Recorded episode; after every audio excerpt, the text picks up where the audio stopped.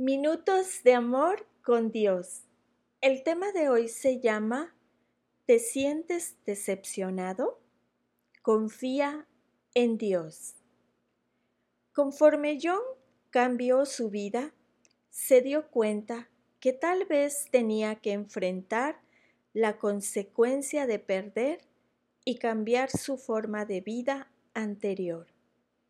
Él tuvo que aceptar esa posibilidad y llegar a un lugar de paz, donde sentía y podría decir que no importa lo que pase, por la gracia de Dios, Él va a estar bien. Todos hemos tenido nuestras esperanzas derrochadas alguna vez en nuestras vidas. El aumento de salario que esperabas, la relación que esperabas que sería para siempre, el niño que esperabas tener entre tus brazos. La vida te decepciona. La gente te decepcionará. Lo esperado tal vez nunca se cumpla. ¿Cómo reaccionas ante la decepción?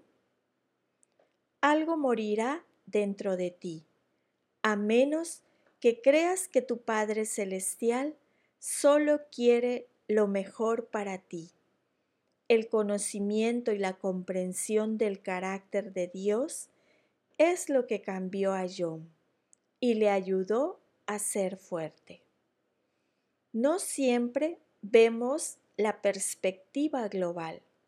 Dios no guía de manera robótica a cada persona o a cada situación, pero, sin embargo, Él dirige el resultado y el fin de nuestra fe.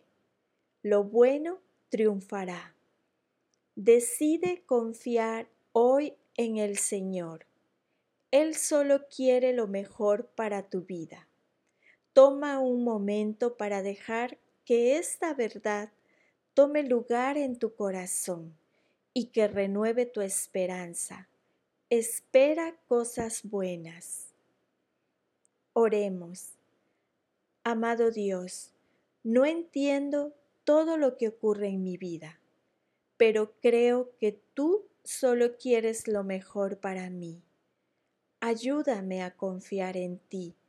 Te entrego mi vida y te pido que fortalezcas mi corazón. En el nombre de tu Hijo Jesús. Amén. Y la lectura se encuentra en el libro de Hebreos 11.1. La fe demuestra la realidad de lo que esperamos. Es la evidencia de las cosas que no podemos ver. Y la segunda lectura se encuentra en el libro de Salmos 27, versículo 14. Espera con paciencia al Señor. Sé valiente y esforzado. Sí, espera al Señor con paciencia. Amén.